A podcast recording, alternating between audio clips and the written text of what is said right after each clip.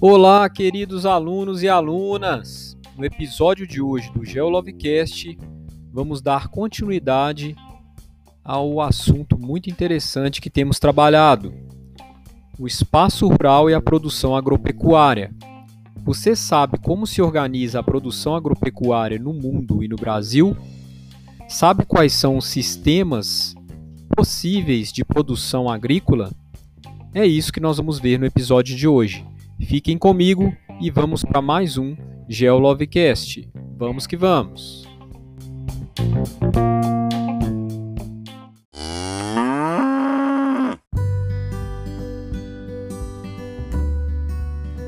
Meus queridos alunos, vamos pensar um pouco sobre os sistemas de produção agrícola. Os sistemas de produção, eles podem se diferenciar no campo, né, no ambiente rural, principalmente quando pensamos na forma de ordenamento dessa produção. Nós podemos ter duas classificações iniciais aí. Os sistemas eles podem ser agrícolas intensivos ou extensivos. Lembrando o seguinte, quando eu falo da agri agricultura ou da agropecuária, né, abarcando também a criação de animais para o abate ou para é, abastecer a indústria de transformação. Quando eu falo de agropecuária intensiva ou extensiva, nós não estamos aqui mencionando ou não há nada implícito que diz respeito ao tamanho da propriedade, e sim sobre como é o sistema de organização da produção dessa determinada localidade, dessa área. Né? Quando falamos de um sistema de classificação de produção agrícola ou pecuária intensiva, nós estamos falando de um sistema que emprega tecnologias de ponta. Né? Estamos falando de um sistema que utiliza mecanização, irrigação, fertilizantes. Essa é a agricultura ou a pecuária intensiva. É aquela em que o gado ou qualquer outro é, tipo de criação animal vai receber doses de rações balanceadas. Né? A nutrição é toda calculada, inclusive quando falamos também de cultivos de vegetais, certo? Essa então é um, esse então é um modelo que promove maior produtividade. Eu vou ter uma produção muito mais eficiente porque num espaço menor teremos ali ao final da colheita ou no momento do abate, né, ou da retirada de algum insumo, teremos então maior quantidade de produtos resultantes dessa, desse sistema intensivo. Por quê? Porque ali nós estamos pensando no ordenamento da produção no campo de maneira bastante eficiente. Ao contrário do extensivo, no sistema extensivo, nós temos então o emprego de mão de obra mais rudimentar. É aquele é aquela área que vai cultivar um vegetal sem tantos insumos, com fertilizantes é, não tão tecnológicos, né, com pouca mecanização. Quando falamos do extensivo, a pecuária é aquela que cria o gado né, de maneira extensiva no campo é, para pastar à vontade, solto, né, o gado solto, podendo percorrer longas distâncias. O rendimento nesse sistema extensivo ele é menor, nós temos uma eficiência menor, porém há quem diga ser esse um sistema um pouco mais harmônico se pensarmos alguns aspectos ambientais. Claro que ambos têm grandes problemas, é o que nós vamos ver logo à frente. Mas lembre-se do seguinte: quando eu falo de agricultura ou pecuária intensiva ou extensiva, em momento algum estamos discutindo o tamanho da propriedade. A discussão do tamanho da propriedade e da proporção e distribuição das terras é, no ordenamento dessa área chamada de área rural né, a produção no campo, é uma discussão que vai é, para o lado principalmente da estrutura fundiária, que nós vamos abordar aqui também. Por enquanto, fiquem com esses dois conceitos. agricultura e pecuária intensiva e extensiva. Vamos agora avançar na nossa abordagem do GeoLovecast.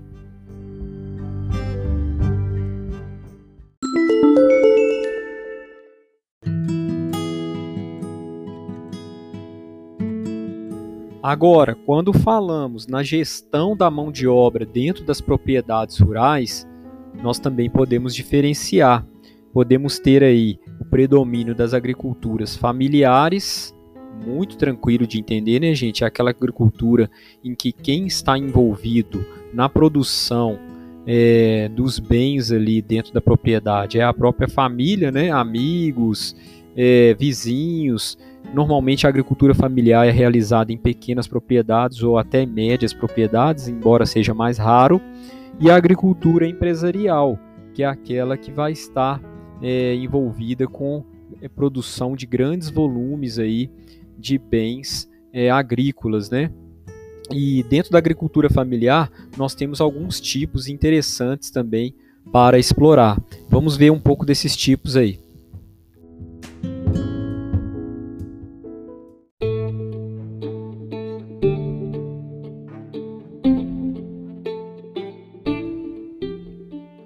Gente, é, nós já até abordamos isso quando falamos das cidades, né, das áreas urbanas, das regiões metropolitanas, que é, se caracterizam por uma grande quantidade de pessoas concentradas num pequeno espaço, e é lógico que essa quantidade muito grande de pessoas precisa se alimentar. Então, toda região metropolitana tem o chamado cinturão verde, que é aquela área é, destinada à produção ali, é, muitas vezes em pequenas propriedades, mas a produção de hortaliças, né, de leguminosas, de é, alimentos bastante perecíveis que não podem se deslocar aí, serem transportados em é, distâncias muito grandes em decorrência de estragarem.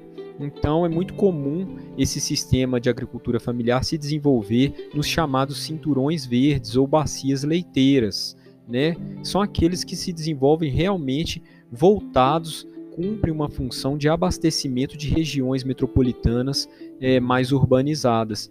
É um primeiro exemplo de é, agricultura familiar, aquela desenvolvida em cinturões verdes.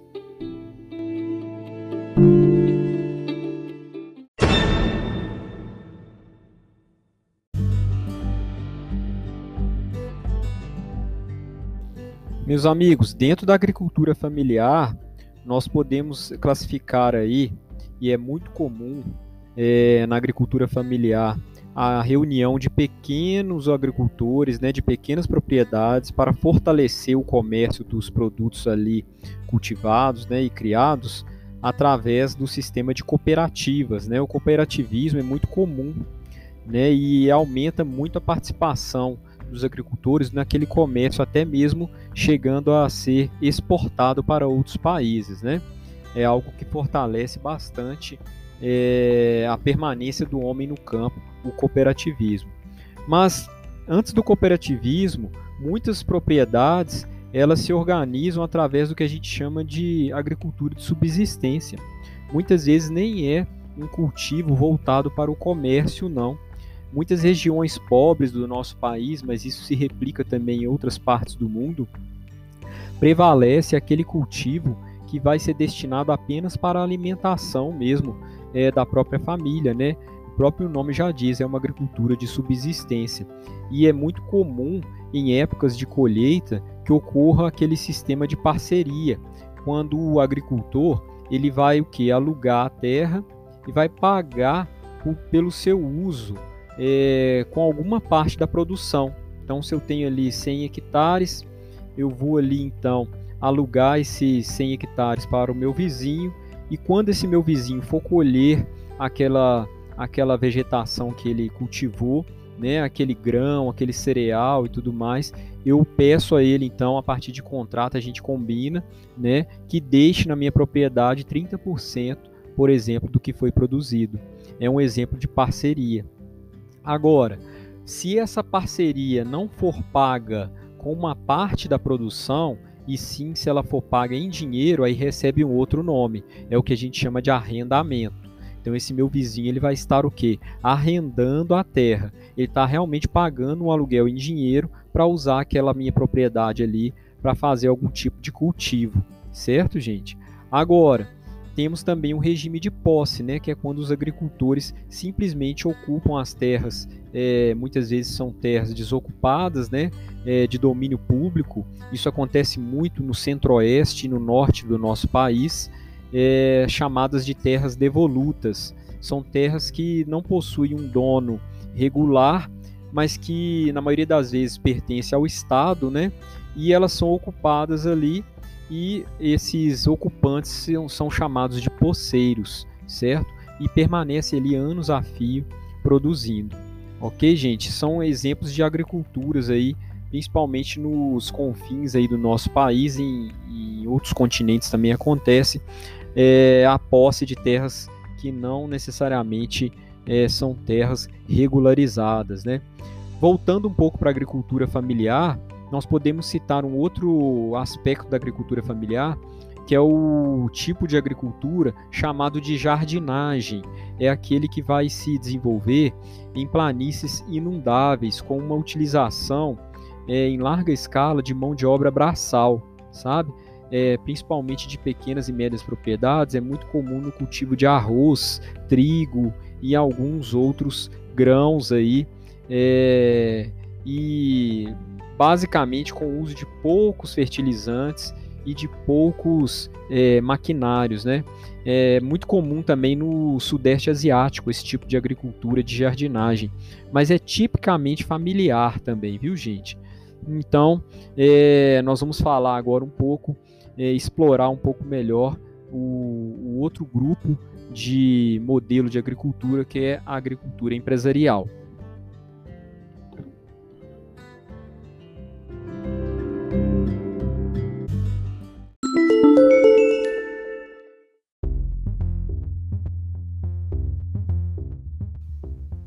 Em contrapartida, gente, se falarmos aí de uma agricultura que deixa de ser familiar e passa a ter prioritariamente uma gestão produtiva e empresarial, nós estamos falando de um outro modelo de agricultura, de agropecuária. Nós estamos falando de uma mão de obra que não é mais apenas de conhecidos, vizinhos, amigos e familiares. Nós estamos falando de uma mão de obra desvinculada da família, né? Então é uma mão de obra contratada, mesmo que seja de maneira precária, sem contrato de trabalho que garante todos os direitos, nós estamos falando de uma desvinculação, de um distanciamento entre o administrador da propriedade e efetivamente a mão de obra que ali trabalha, né?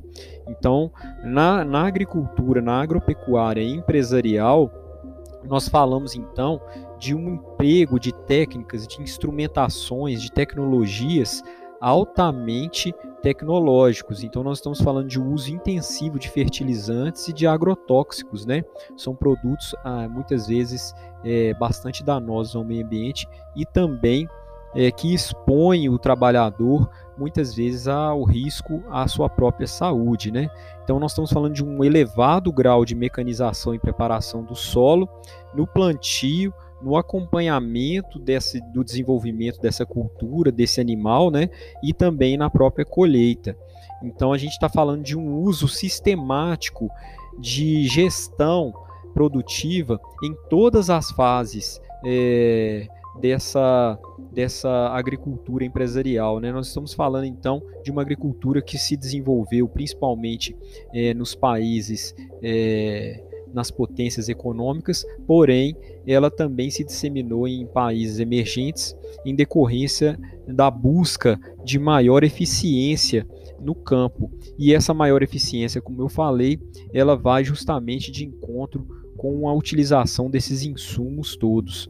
É responsável então pela pelo desenvolvimento do agronegócio, né, gente? Surgem então verdadeiros complexos agroindustriais que são essas fazendas aí que muitas vezes é, é, se estendem por milhares e milhares de quilômetros com uma mão de obra altamente especializada e bastante escassa, né? É, quando mais, quanto mais avançado é esse sistema agropecuário é, tecnologicamente, menor é a quantidade de mão de obra empregada diretamente na fazenda. E aí é lógico, geram-se postos de trabalho numa cadeia produtiva mais ampla, quando a gente pensa, por exemplo, é, nos parques industriais que vão é, ser responsáveis pelo, pela fabricação de maquinários, pela fabricação de insumos, manuseio e transporte de fertilizantes, é, agrotóxicos e tudo mais. Mas é claro que ainda assim é, esse sistema tem promovido uma expulsão do homem do campo é, e uma concentração de riquezas muito grandes, porque é, fica num segundo plano aquela agricultura familiar da pequena propriedade, né? aquela agricultura em que muitas vezes é, o, o homem do campo ele se identifica emocionalmente, tem sentimentos com a terra que ele cultiva todos os dias, né? Quando eu falo de uma agricultura empresarial, esqueçam isso aí, isso não existe, né? Essa identificação. Muitas vezes o que nós temos são propriedades que é, implementam um sistema de monocultura em larga escala, ou seja, monocultura é aquela em que vai prevalecer sempre o cultivo ou a criação de um determinado produto, de um determinado alimento, né? E você vai também resultar aí, isso gera uma certa, é, uma certa é, modernização e, claro, um desequilíbrio ambiental expressivo. Vamos lembrar aí que esse é um processo chamado de Revolução Verde, que aconteceu aí principalmente ao longo de todo o século XX, né? É, culminando aí nessa transição para o século XXI, com propriedades agrícolas altamente tecnológicas. Né? Então, nós estamos falando já de uma biotecnologia avançada que é, visa aumentar a produtividade desses alimentos no campo. Que bom seria, né, gente, se, essa, se esse aumento de produtividade se transformasse também em acesso mais fácil aos alimentos às populações mais pobres, mais desfavorecidas, né? Mas o que a gente percebe é o seguinte: é, o aumento da produção ele vai visar atender interesses é, maiores de distribuição e demandas de populações que detêm poder de compra, né? E infelizmente aí é, as populações menos favorecidas ainda continuam é, com grandes bolsões aí a gente observa grandes bolsões de pobreza e de é, fome no mundo, né?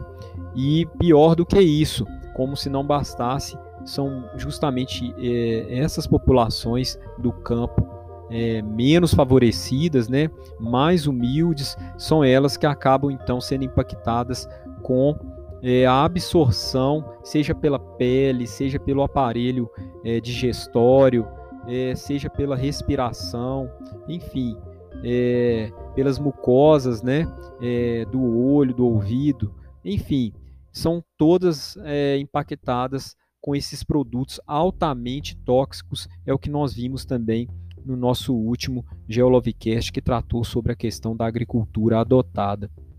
Porém, o que a gente observa é um avanço da biotecnologia para modificar geneticamente as sementes, né, para que elas sejam o quê? Que elas sejam bastante resistentes aos insumos agrícolas, é, para que eles possam ser aplicados e eliminar qualquer outro tipo de vegetal e prevalecendo então somente a da cultura, é a cultura que vai ser comercializada. Um exemplo desse tipo de conduta é a própria é, o próprio cultivo da soja, né, gente, que é, hoje é altamente tecnológico e rentável, né? Boa parte do centro-oeste é, do nosso país é, atende a esses interesses e necessidades externos. Vamos pensar um pouco sobre a população rural que não tem lugar para ir nesse tipo de, de sistema é, agricultura, de agricultura intensiva, né? E nós estamos falando então que no Brasil é, a população rural e os trabalhadores agrícolas é, representam aí um percentual bastante baixo. Já foi maior, né? Mas com a adoção desse modelo mecanizado e tecnológico aí de agricultura, é, boa parte desse homem do campo hoje já se, já se encontra nas cidades e, claro, os parentes, os herdeiros, né, é, toda a árvore genealógica dessa população expulsa do campo permanece nas cidades, mas é claro, lembrando que se perpetua uma condição muito precária, né? muitas vezes morando em favelas, em subúrbios, em vielas, né? com esgoto a céu aberto, com uma distribuição precária de água, de energia elétrica. É uma realidade muito comum em vários países que têm como foco a produção de monoculturas né, em grandes propriedades para atendimento ao mercado externo. É um caso típico do nosso país.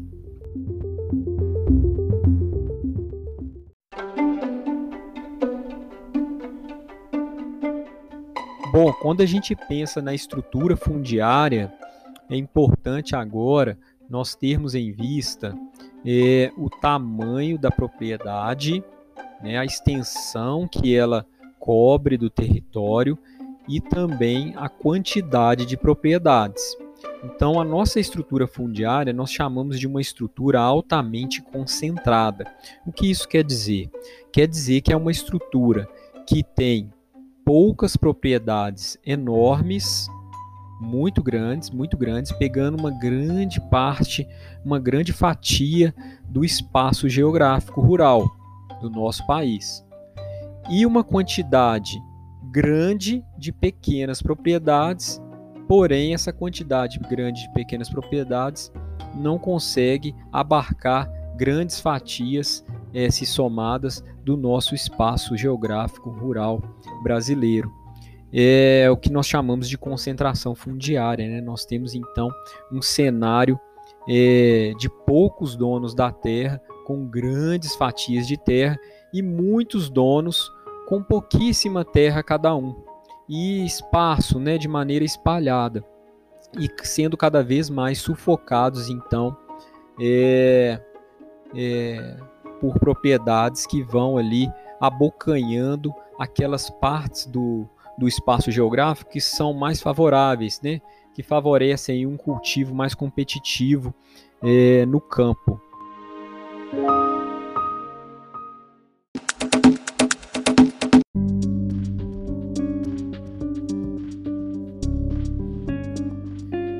E essas distorções na distribuição e na utilização da terra é, em várias nações aí, ela está ligada justamente com um período é, colonial de exploração e de apropriação dos recursos naturais, né, gente? É muito comum, falamos aí de é, nações na América, principalmente, em certa medida na África, em algumas localidades da Ásia, enfim, em que ficou muito marcado que a distribuição de terra se deu de uma maneira centralizada, né, do poder é, que vigorava aquela época governamental, é, totalitário, né, concentrado é, na mão é, de um representante não eleito, e essas forças decisórias é que fizeram uma distribuição bastante desigual dessas terras e é uma situação que historicamente se reproduz até a atualidade. Né? No Brasil, vamos lembrar que os primeiros movimentos de ocupação da nossa terra né, e distribuição das responsabilidades por ordenar ali produções agrícolas, pecuária, foram pautadas principalmente na distribuição das capitanias hereditárias. Vejam bem o nome, né? Capitanias hereditárias, aquelas que podem ser herdadas pelos é, hereditariamente. Então vocês imaginam. E isso com uma ou outra é, movimentação de, de melhoria permanece até hoje, né? Os ranços históricos de distribuição das terras para é, poucas pessoas, é, amigos do rei, ainda permanece, né? E, a, e Muitas vezes isso é reforçado pelas linhas de financiamento que só alcançam os proprietários de, de, grandes extensões de terras. Muitas vezes o agricultor familiar é aquele que abastece a nossa mesa, né? ele fica num segundo plano por uma questão até mesmo de escolha estratégica errada, né? vamos falar dessa forma, é de não poder aí é, ter um mínimo incentivo que seja para desenvolver é, o seu cultivo e ter um ganho aí, é, nem que seja para a sua própria é, continuidade de existência e permanência no campo.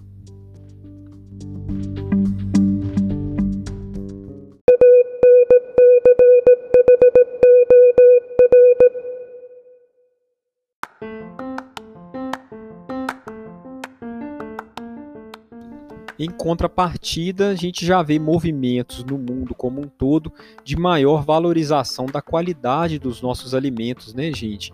É quando nós falamos, por exemplo, da melhor relação é, no cultivo dos vegetais, principalmente com é, o abandono do uso é, de fertilizantes e de química pesada nos insumos, né, inseticidas, herbicidas, agroquímicos, né, que são danosos não só ao meio ambiente, né, flora e fauna é, de cada local do cultivo, mas também ao destinatário final desses alimentos que somos todos nós, né.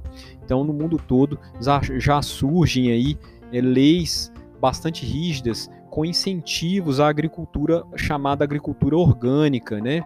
em que as pragas, que também não deixam de existir, porém elas vão ser combatidas através do que nós chamamos de controle biológico. Né? São predadores naturais que vão então ser é, é, disseminados, distribuídos aí nessas culturas, é, visando o que? Conter a utilização daquela química muito pesada que nós já vimos que é tão danosa é, em todo o processo de de é, produção agrícola e pecuária, né? E claro, lembrando também do respeito ao uso do solo, né, com a rotação e associação de culturas. Existem boas iniciativas e boas ideias. No entanto, infelizmente, na, na história mais recente, o nosso país tem ido na contramão disso, com a liberalização de uma série de produtos químicos aí bastante danosos à nossa saúde e à saúde também e ao equilíbrio ambiental, não é verdade? Então, fiquem com, com essa abordagem de hoje. Na próxima semana, nós vamos abordar aí um assunto muito interessante que vai dizer sobre uma relação bastante estreita e, e, principalmente agora nesse século 21 entre o campo e a cidade, né? Que se confundem atualmente em certos aspectos em decorrência de, da, do, do, redimensionamento do tempo e do encurtamento de distâncias. Né? Hoje em dia, a gente já consegue observar é, uma série de soluções que surgem na cidade, muitas vezes até mesmo modificando aquele conceito daquele espaço destinado ao cultivo de hortaliças e, e também de algumas é, alimentações mais é, vulneráveis a, a estragarem pelo transporte em longa distância, né?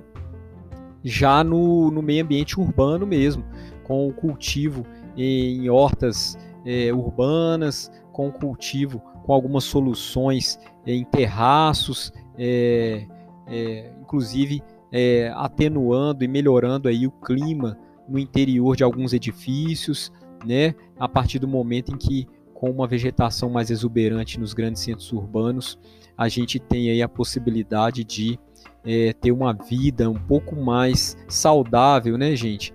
É, tendo em vista a diminuição mesmo da, dos problemas respiratórios devido à poluição e ao material é, de poeira aí que fica é, em suspensão nos grandes centros urbanos. Mas esse é assunto que nós vamos explorar já no nosso próximo GeoLovecast. Estejam à vontade para retirar as dúvidas entrando em contato comigo. Na descrição desse podcast tem também o meu e-mail. Fiquem com, com esse tema aí para estudar e vamos que vamos, estamos à disposição. Esse é mais um GeoLovecast. Até o próximo episódio.